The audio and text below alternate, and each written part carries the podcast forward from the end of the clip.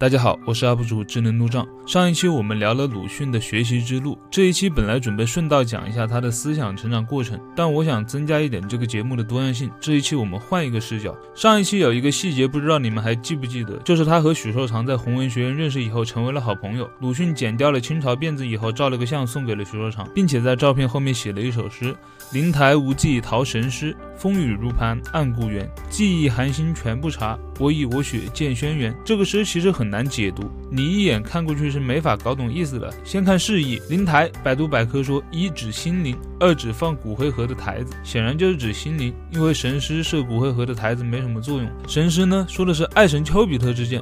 故园指故乡，很好理解啊。泉就是君的意思，寒星就是寒夜的星星。皇帝称轩辕氏，所以轩辕指祖国。你把这些词的释义一搞懂，会发现每句诗的意思一看就懂，但是连起来看就令人费解了。为啥是爱神的剑呢？权又是谁呢？网上通行的解读是这样的，我复制了念给你们听一下。我的心无法逃避爱神射来的神剑，我挚爱着人遭受侵略和封建压迫的家园，这份情感寄托给天上的星星，却没有人明了。我是将我的一腔热血报效我的祖国。我看到这个解释呢？很难说服我，于是我查了一些资料，觉得非常有意思。许绍裳在我所认识的鲁迅里这样解读这首诗：首句说留学外邦受刺激之声，次写遥望故国风雨飘摇之状，三述同胞未醒，末了直出怀抱，是一句毕业实践的格言。很多鲁园学者前辈们沿用的这个说法，包括吴中杰的《鲁迅传》也是如此解释。虽然后面三句解读是完全说得通的，但是第一句话就有点牛头不对马嘴。受外邦刺激之声和爱神的剑有什么关系呢？一，要么是鲁迅的。水平低。二，要么鲁迅在日本暗恋上的女孩子，而且如果第一句和爱情有关的话，那么第三句意思又要变了，因为记忆寒心全不察，女孩子不理会他的心意，他就只能去血溅轩辕报效祖国了。但是这样更加牛头不对马嘴了，全诗的格局一下子也没了。而且他写诗送给许寿裳，怎么会讲这些事呢？另一种说法出自鲁迅妻子许广平。说灵台无忌陶神师跟鲁迅的第一任妻子朱安有关。大家都知道鲁迅被母亲逼婚，而且他很不喜欢朱安，所以无忌逃嘛。但是许广平认为，那创作年份就有问题了，因为鲁迅是一九零六年和朱安结婚的，这个诗却是一九零三年创作的。又有些学者认为，虽然一九零六年才和朱安结婚，但是在一九零三年以前。鲁迅的母亲已经写信告知了鲁迅他们家与朱家的婚约。鲁迅起初想要反抗，想让朱安嫁给别人，后来拗不过家里人，家里的叔父也写信来劝说，最终鲁迅只能屈服。所以无忌陶神师是指对于这种封建婚姻的无奈啊。那么记忆寒心全不察的意思，肯定就是指自己的母亲了。全是君，君是一种尊称。按这个解法，那么全诗的意思应该是我无法逃避封建的婚姻，祖国的情况也不容乐观，母亲对自己也不理解，非要逼我结婚。既然如此，我更应该把我的鲜血献给中国，从事民族解放斗争了。这种解法是我所认为的最靠得住的一种解法，实际上也吻合。假设这个解释是正确的，为什么许绍长要给出一个完全偏离原意的解释这一集就让我们把视角拉到朱安的身上，深入了解这个鲁迅背后的女人的故事。朱家也是有来头的大户人家。祖上曾在扬州府做过官。朱自清的弟弟朱国华曾经说：“我家原是绍兴人士，母亲周姓，与鲁迅同族。周、朱两姓门户相当，常有联姻，均为当地大族。鲁迅的原配夫人朱安也是我家的远亲。朱自清的祖先本来姓于，绍兴人，曾经在扬州府当官。一次酒后坠楼，不幸身亡。然后他夫人也跟着跳楼殉夫了，就留下了一个孤儿，叫于子晴。后来被一个朱氏的人收养，于子晴就改姓了朱，为了不忘记本姓，取名朱泽瑜。这个朱泽瑜呢，就。是朱自清的爷爷。朱氏族人后来一直嫌弃他一个被收养的孤儿分了朱家的肥，朱泽瑜就带着儿子和儿媳离开了绍兴。总之，朱家、周家曾经是绍兴当地的两个大家族，都是地主阶级的，经常联姻。那个时代，中国妇女的命运都很凄苦啊，只能大门不出，二门不迈，做女人该做的事情。朱家也一样，不鼓励女孩子读书识字。朱安从小就没有读过书，但是《女儿经》却是封建社会里妇女的必修课，所以朱安的长辈从小就千方百计地给她灌输《女儿经》。《女儿经》，仔细听，早早起。出闺门，烧茶汤，敬双亲，勤梳洗，爱干净，学针线，莫懒身，父母骂莫作声。朱安从小就牢记这些训诫，一直长到大，希冀嫁个好人家。可惜这里面三从四德、相夫教子的名言，他一辈子恐怕也未必能用上。朱安已经过了二十岁，还没有定下人家，这在当时的绍兴被称之为老大姑娘。一般认为这个年龄的女孩子或多或少是有缺点才嫁不出去。超过二十岁想要找人家，只能去填房，不能去当原配了。为啥过了二十岁还没定人家呢？是因为朱安的父母很挑剔，觉得朱安生而隐晦，宫女宫守礼法，因此视为掌上明珠，择婿就非常严苛。但错过了最佳年龄，朱安的父母就顾不得挑三拣四了，能找一个门当户对的人家就不错了，就只好找了周家。怎么样也是当当个原配夫人，终归体面一些。怎么找了周家还像是委屈了朱家一样呢？我前两期视频说过。鲁迅家以前是地主阶级没错，但是太平天国运动以后渐渐没落。就算是这样，到鲁迅出生时也还剩三公顷水田。后来鲁迅祖父周福兴犯下科场大案，父亲周伯仪病死，要保祖父不被杀头，得花很多钱打点。父亲得病又要花很多钱治疗，那些田还有家里的财产，渐渐的全部卖了出去，最后家境已经破落的不行了。同乡的人马上对周家冷眼相待，鲁迅受不了才出去读读书的。在上一期视频。很多人说鲁迅读书不就是到处白嫖蹭课吗？还有人发出这样的疑问，说怎么这些学校免费上学还发零用钱都没人来读呢？其实这是一个误解啊，因为在那个年代，大家觉得参加科举才是正路，稍微次一点的去做幕僚或者经商也可以，去学洋务，在社会上都认为是一条末路，走投无路的人才会去学。一个年龄大了，一个走投无路，所以朱家和周家就缔结了婚约。这是在鲁迅去南京读书的第二年定下的。当时鲁瑞，也就是鲁迅的母亲，刚刚丧夫不久，而且小儿子周春寿也夭折了，家境又衰退了下去。那时候鲁迅也还没有出名。鲁瑞和朱家定下媒约之言，内心当然是非常认同这门婚事的。在外读书的鲁迅当然也通过书信知道了这事，但他接触了那么多的新思想。肯定不愿意接受封建的婚姻啊！他也写信给家里拒绝这门婚事，要朱安嫁给别人。但是鲁瑞则叫人写信给鲁迅说，这婚事是他求亲求来的，不能退聘。悔婚对于周家、朱家名誉都不好，朱家姑娘更没人要娶了。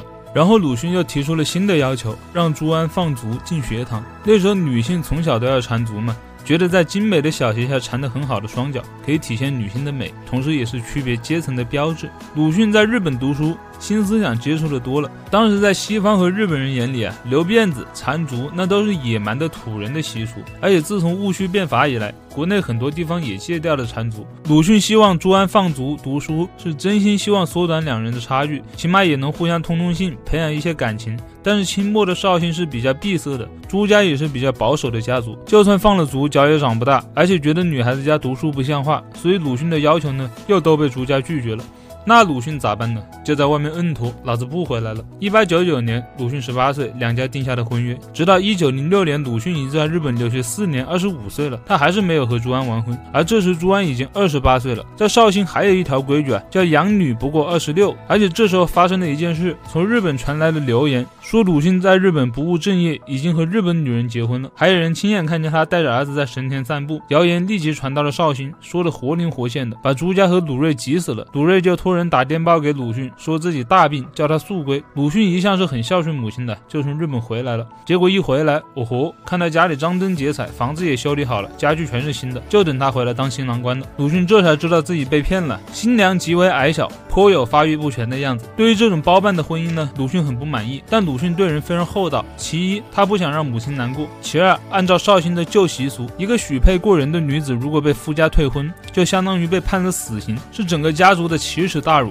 鲁迅怕朱安变成了旧礼教的牺牲品，所以最后宁可牺牲了自己的幸福，与朱安结了婚。从一八九九年订婚到一九零六年农历六月初六，朱安在绝望中等了整整七年，终于等来了这一天。长达七年的时间，他肯定也知知道鲁迅对他不满意，但他始终把长辈的教诲记在心里：生为周家人，死为周家鬼。因为已经订婚了，他从此就没有了退路。就是婚礼繁琐的仪式，鲁迅一一照办。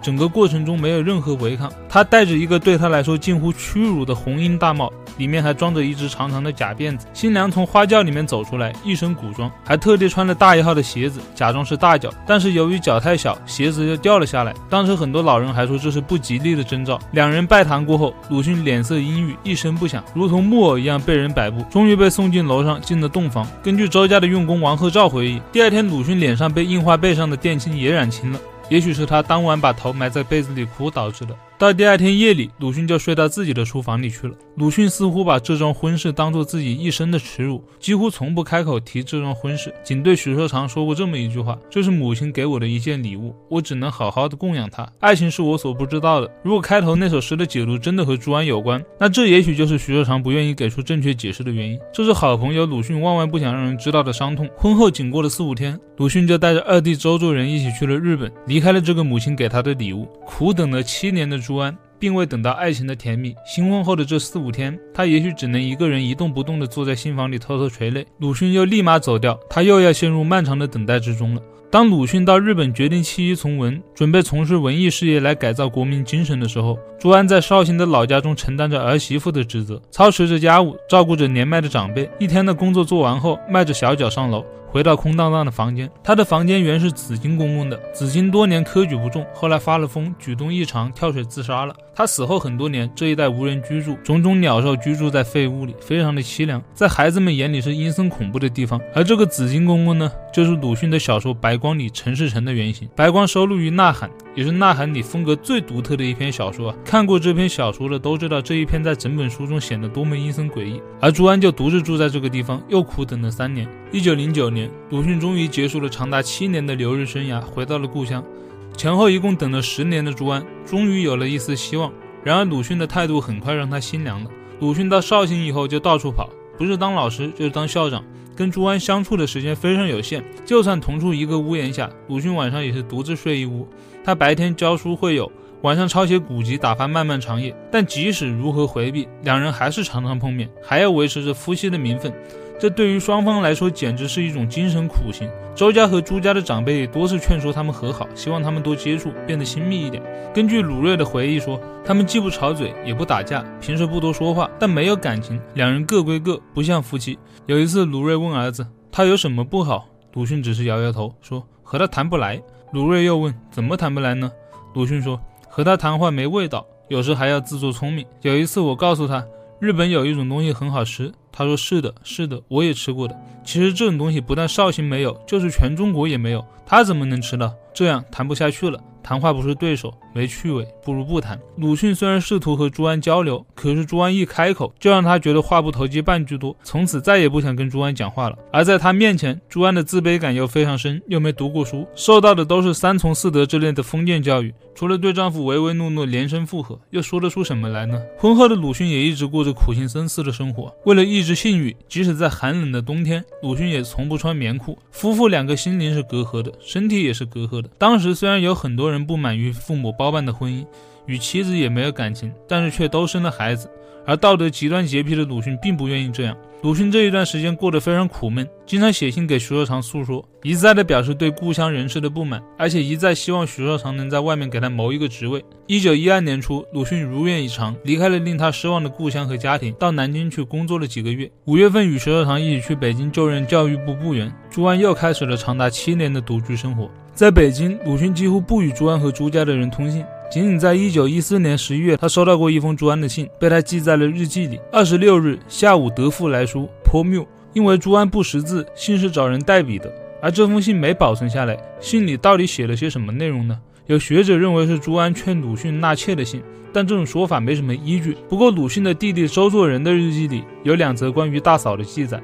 时间恰好在此信发出之前，可以让我们稍微产生一些联想。十月三十日下午，朱安的房里跑出一条大白花蛇，被捉住以后丢到了鬼园。鬼园位于百草园的北面，种满了桑树，传说这里埋着很多死于太平军的尸首，大家都很害怕这里啊，所以称为鬼园。然后是十一月十八日。周作人为朱安买了草字钱币一副，原文被涂改了，旁边写了个草字头。不过从密细权一枚可得知，这不是普通的古钱币，被涂掉的字很可能是花字。这种钱币不具备货币属性，雅称花钱，又称压胜钱。最早是在汉代出现的，是用来做迷信活动用的。密信钱就是花钱的一种，这种钱背面铸着男女性交的姿势，正面一般写着风花雪月、花月宜人之类的东西。为什么周作人要给大嫂朱安买这种东西呢？因为民间有不少地方用春宫辟邪破法的习俗。而朱安房间里又发现了一条白花蛇，蛇在当地往往被视为淫物，说有种男蛇能淫妇人，妇人独行山径中遇到，如果被他缠住，就会被以尾穿裤入阴而死。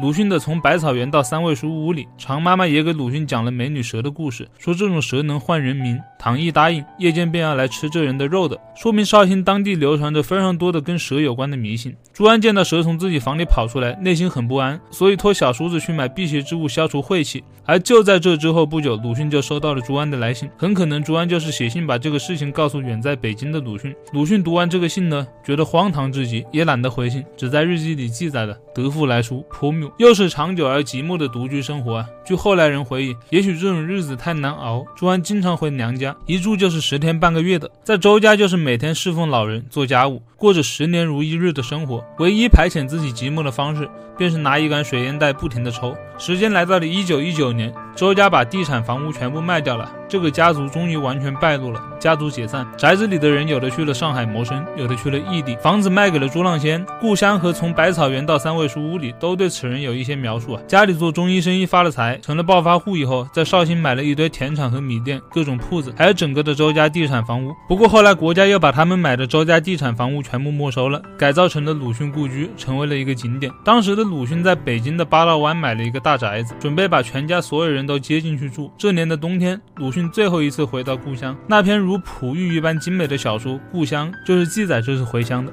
我这次是专为了别他而来的。我们多年聚族而居的老屋已经共同卖给别姓了，交屋的期限只在本年，所以必须赶在正月初一以前永别了熟识的老屋，而且远离了熟识的故乡，搬家到我在谋时的异地去。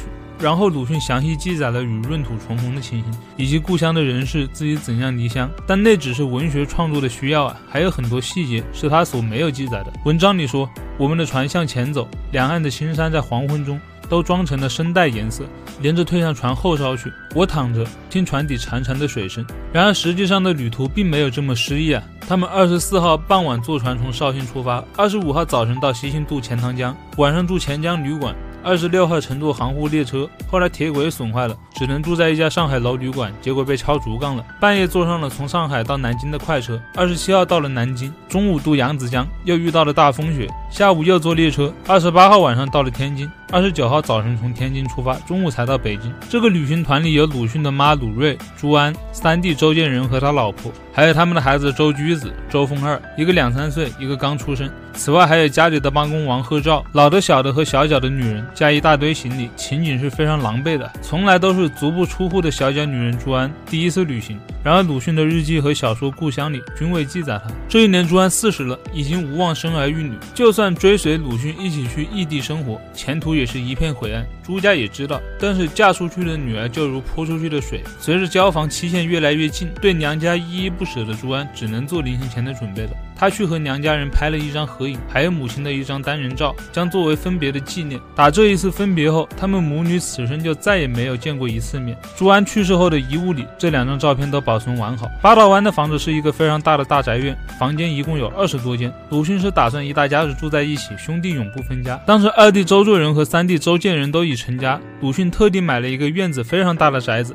就是为了两个弟弟的孩子有地方玩。后来鲁迅和周作人兄弟失和，关于他俩失和的种种事情呢，这里按下不表。如果大家感兴趣，以后我会单独讲一讲。这个八道湾的房子在当时也是顶级豪宅了。鲁迅几乎花了所有钱，但是也不够，最后把周家绍兴祖宅卖掉，凑了一笔钱才买得起这个房子。买了这个房子以后要修缮搬家，但是周作人看到要搬家，就带着老婆孩子去日本探亲去了。鲁迅为了这个房子找工匠修下水道、买家具杂物、搬家等等，一共花了九个月，直到房。房子快收拾好了，周作人已在日本玩了半年，这才悠哉悠哉的回到北京。但最后失和的下场却是鲁迅净身出户搬出去。鲁迅说：“凡归我负责的人，全随我走。”其实鲁迅搬走前还找朱安谈话，说自己准备搬到砖塔胡同暂住，问他是打算留在八道湾，还是回到绍兴的朱家去。如果他愿意回绍兴，他将按月计钱供应他的生活。朱安说。八大湾我不能住，因为你搬出去，娘娘迟早也要跟你过去的。我独个人跟着叔婶、侄儿、侄女过，算什么呢？再说婶婶是日本人，话都听不懂，日子不好过啊。绍兴朱家我也不想去，你搬到砖塔胡同，横竖总要人替你烧饭、缝补、洗衣、扫地的，这些事我可以做。我想和你一起搬出去。很多学者认为这是鲁迅想要休掉朱安的一种委婉表达，问他留在八道湾或是回绍兴，其实就是让他回绍兴。但他想跟着鲁迅，鲁迅又为人忠厚，始终不忍把这位名义上的太太驱逐出去，就带着母亲鲁瑞还有朱安一起搬走了。根据当时天天去鲁迅家里的学生回忆，这件事却让朱安看到了一丝希望，以为带他出来是由于鲁迅已经觉悟了从前对他的不好。现在要改变态度了。从这件事可以看出来，朱安实在是不够机灵。鲁迅刚搬到砖塔胡同不久就生病了，朱安对鲁迅的照顾可以说无微不至。鲁迅吃不了饭就给他烧粥，每次烧粥前先把米弄碎，烧成容易消化的粥糊，并托人到稻香村等有名的食品商店去买糟鸡、熟火腿、肉松这些鲁迅平时爱吃的菜给他下粥。但是他自己却一点也不吃这些菜。朱安的饭菜做的特别好，但是由于鲁迅不怎么和他讲话，他只能通过饭菜的剩余去判断鲁迅喜欢吃什么。如果这道菜被吃干净了，他就揣摩鲁迅喜欢吃这道菜，下次就多做一点。砖塔胡同很小，鲁迅的书桌就在朱安的房间里。白天鲁迅在这个书桌上工工作时，朱安就在厨房里备饭奉茶，绝不去打扰鲁迅的工作。邻居吵闹，朱安还恳求他们。大先生回来时，你们不要吵他，让他安安静静写文章。有一次，鲁迅的学生常维军来了。那天天气炎热，扇着扇子都要出一堆汗。结果朱安泡了两杯热茶，还送去两碗热气腾腾的藕粉当点心。常维军就很尴尬，热上加热，这怎么吃呢？鲁迅就对常维军摇摇头，苦笑着说：“既然拿来了，就吃吧，无非是再出一身汗而已。”可以看出，朱安虽然端茶递水十分卖力。可是做事总是不够得体，总落得吃力不讨好，这种例子比比皆是。鲁迅很少主动和朱安讲话，为了省得开口，居然想出了这样一个办法：在床底放了一个箱子，这个箱子的盖子面朝上放在朱安的房间门口。鲁迅每次把要换洗的衣服脱下来放在床底的箱子里面，朱安就把这些衣服拿去洗，洗干净了再放在门口的箱盖子上面。鲁迅过来拿，箱子和盖子上面都盖着一层白布，外人也不易知道里面的奥秘。夫妻俩人每天只有三句话：早晨，朱安喊鲁迅起床。鲁迅答应一声，嗯。朱安喊鲁迅吃饭，鲁迅又是嗯。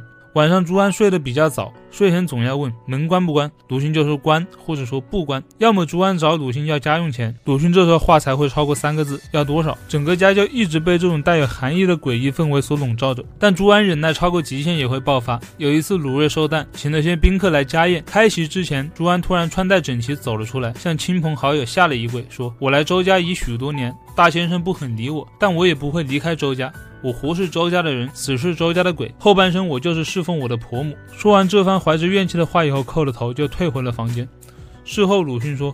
中国的旧式妇女也很厉害，从此所有的同情都被她争得去，大家都批评我不好。在北京，朱安唯一能依赖的人只有娘娘鲁瑞，因为婆媳俩一起生活了多年，朱安平时也对鲁瑞非常照顾，所以婆媳俩的关系倒是很好。也正是在砖塔胡同期间，朱安四十六岁左右，鲁迅创作了《祝福》这篇小说，创作出了到现在也是极为经典的形象，同样是四十岁上下的祥林嫂。虽然很少有人提出这一点。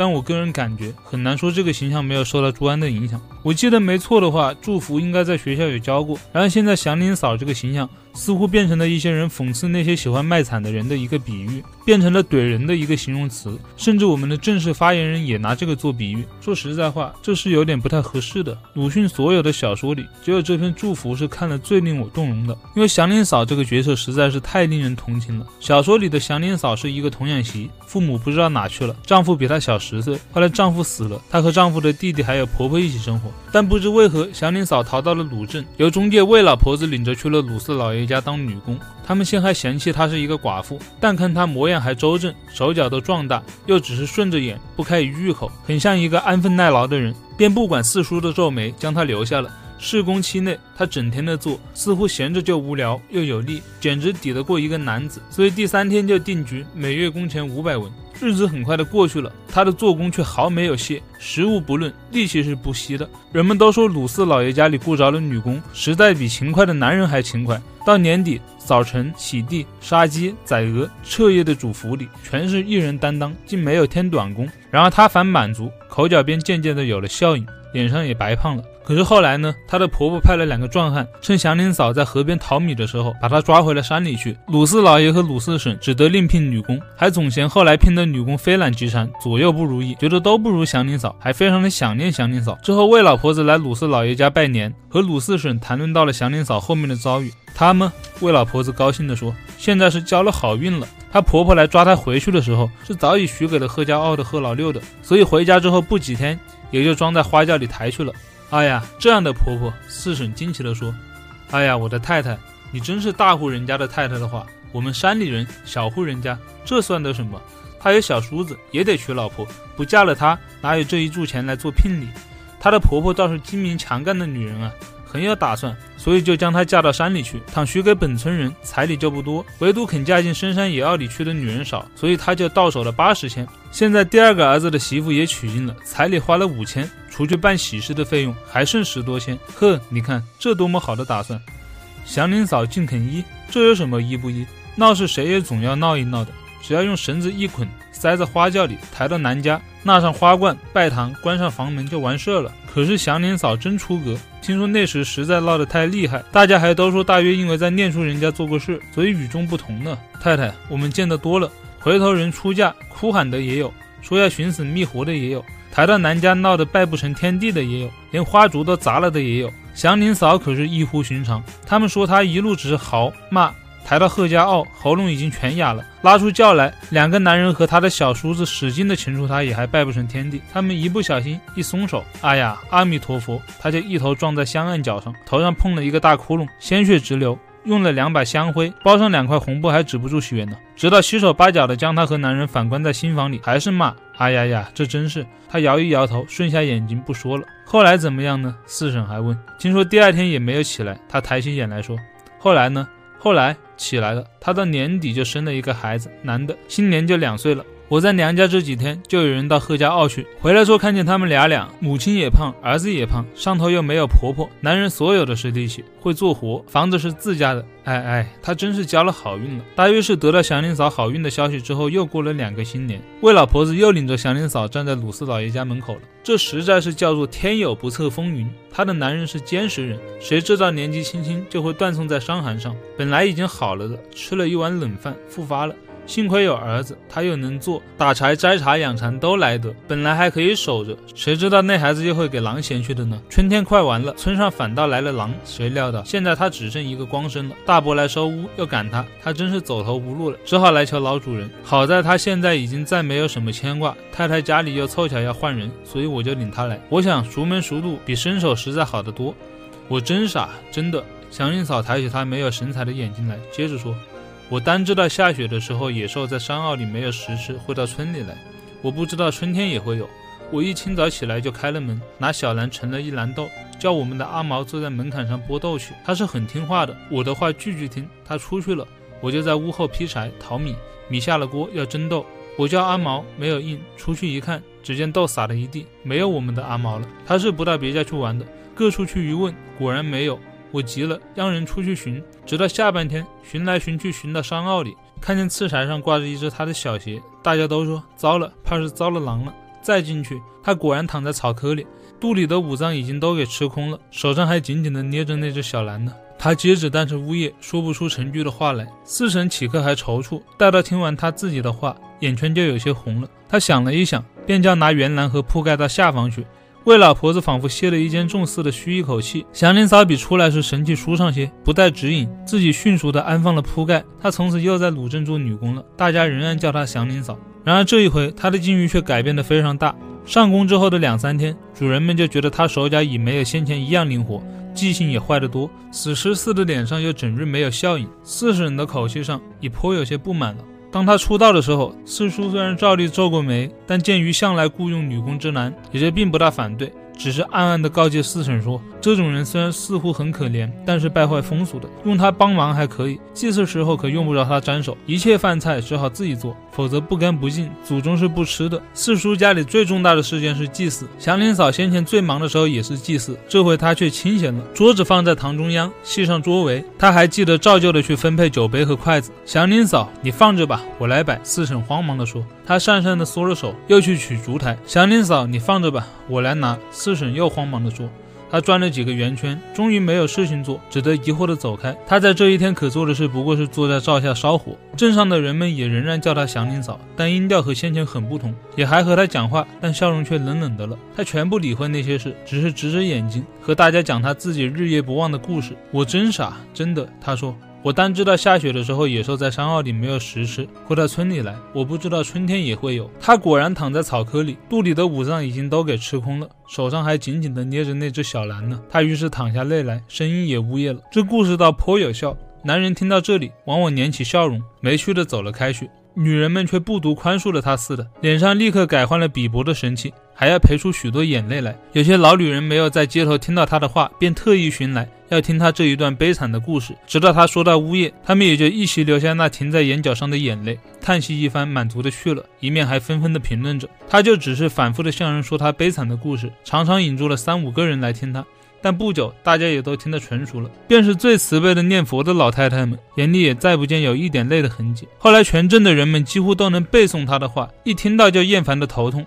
我真傻，真的。他开手说：“是的，你是单知道雪天野兽在深山里没有食吃，才会到村里来的。”他们立即打断他的话，走开去了。他张着口，怔怔地站着，直着眼睛看他们，接着也就走了，似乎自己也觉得没趣。但他还妄想，企图从别的事，如小兰。逗别人的孩子上引出他的阿毛的故事来。唐一看见两三岁的小孩子，他就说：“哎哎，我们的阿毛如果还在，也就有这么大了。”孩子看见他的眼光就吃惊，牵着母亲的衣襟催他走。于是又只剩下他一个，终于没趣的也走了。后来大家又都知道了他的脾气，只要有孩子在眼前，便似笑非笑的先问他道：“祥林嫂，你们的阿毛如果还在，不是也就有这么大了吗？”他未必知道，他的悲哀经大家咀嚼赏鉴了许多天，早已成为渣子，只值得厌烦和唾弃。但从人们的笑影上，也仿佛觉得这又冷又尖，自己再没有开口的必要了。他单是一瞥他们，并不回答一句话。有一回四叔家里忙不过来，另叫柳妈做帮手。祥林嫂除了烧火之外，没有别的事，却闲着了，坐着只看柳妈洗器皿。微雪点点的下来了。哎哎，我真傻。祥林嫂看了天空，叹息着，独语似的说。祥林嫂，你又来了。柳妈不耐烦地看着她的脸说：“我问你，你额角上的伤痕不就是那时撞坏的吗？”“嗯嗯。”她含糊地回答。“我问你，你那时怎么后来进医了呢？”“我吗？你呀，我想这总是你自己愿意了，不然啊啊！你不知道他力气多么大呀！我不信，我不信你这么大的力气，真会拗他。不过你后来一定是自己啃了，倒推出他力气大。你你倒自己试试看。”他笑了。柳妈的打皱的脸也笑起来，使她蹙缩的像一个核桃。干枯的小眼睛一看祥林嫂的额角，又盯住她的眼。祥林嫂似乎很局促了，立即敛了笑容，旋转眼光，自去看雪花。祥林嫂，你实在不合算。柳妈诡秘地说：“再一强，或者索性撞一个死就好了。现在呢，你和你的第二个男人过活不到两年，倒落了一件大罪名。”你想，你将来到阴司去，那两个死鬼男人还要争，你给了谁好呢？阎罗大王只好把你锯开来，分给他们。我想，这真是……他脸上就显出恐怖的神色来。这是在山村里所未曾知道的。我想，你不如及早抵当，你到土地庙里去捐一条门槛，当做你的替身。给千人踏，万人跨，赎了这一世的罪名，免得死了去受苦。他当时并不回答什么话，但大约非常苦闷了。第二天早上起来的时候，两眼上便都围着大黑圈。早饭之后，他便到镇的西头的土地庙里去求捐门槛。庙祝起初执意不允许，直到他急得流泪，才勉强答应了。价目是大钱十二钱。他久已不和人们交口，因为阿毛的故事是早被大家厌弃了的。但自从和柳妈谈了天，似乎又即传扬开去，许多人都发生了新趣味，又来逗他说话了。至于题目，那自然是换了一个新样，专在他额上的伤疤。祥林嫂，我问你，你那时怎么竟啃了？一个说，哎，可惜白撞了这一下。一个看着他的疤，应和道，他大约从他们的笑容和声调上，也知道是在嘲笑他，所以总是瞪着眼睛，不说一句话。后来连头也不回了，他整日紧闭了嘴唇，头上带着大家以为耻辱的记号的内伤痕，默默的跑街、扫地、洗菜、淘米。快够一年，他才从四婶手里支取了历来积存的工钱，换算了十二元阴阳，请假到镇的西头去。但不到一顿饭时候，他便回来，神气很舒畅，眼光也分外有神，高兴似的对四婶说。自己已经在土地庙捐了门槛了。冬至的祭祖时节，他做得更出力。看四婶装好祭品，和阿牛将桌子抬到堂屋中央，他便坦然地去拿酒杯和筷子。你放着吧，祥林嫂。四婶慌忙大声说。他像是受了炮烙似的缩手，脸色同时变作灰黑，也不再去取烛台，只是失神地站着。直到四叔上香的时候，叫他走开，他才走开。这一回他的变化非常大。第二天，不但眼睛咬陷下去，连精神也更不济了，而且很胆怯，不独怕暗夜，怕黑影。即使看见人，虽是自己的主人，也总惴惴的，有如在白天出穴游行的小鼠；否则呆坐着，直是一个木偶人。不半年，头发也花白起来了，记性尤其坏，甚而至于常常忘却了去淘米。祥林嫂怎么这样了？倒不如那时不留他。四神有时当面就这样说，似乎是警告他。然而他总如此，全不见有凌厉起来的希望。他们终于打发他走了。祥林嫂是一个勤劳、质朴、善良的人，但是在封建的旧社会，她根本争不到一个做人的权利。虽然她顽强抗争了，但最后还是被麻木的看客们的嘲弄、侮辱与伤害所吞噬。而且直到最后，她也没有觉悟过来，自己是一个封建礼教的牺牲品。我觉得，但凡是一字一句读了这篇文章的，是不会拿这样一个人物做比喻去嘲讽别人的，除非是上学的时候老师教错了。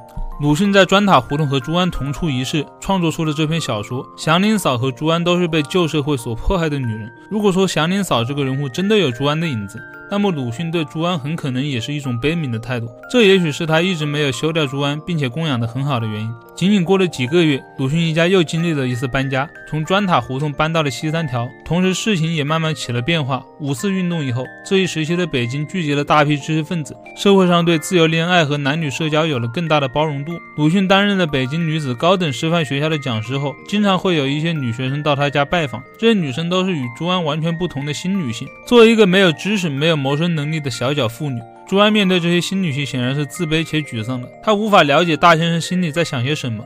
只能在一旁不安地窥视着。有一次，大先生替借住在家中的徐广平剪头发，他第一次发现一向冷峻的大先生竟然也有柔情的一面。终于，鲁迅与徐广平确认了关系，离开了北京，走向了新生活。鲁迅离开北京以后，经常和母亲鲁瑞通信，和鲁瑞同居的朱安自然也可以一起看那些来信。有一次，鲁迅从上海寄回来照片，告知与徐广平同居的消息。虽然这个结果早已预料，但朱安还是非常难过。有一回，经常来看望鲁瑞的邻居于芳来问朱安。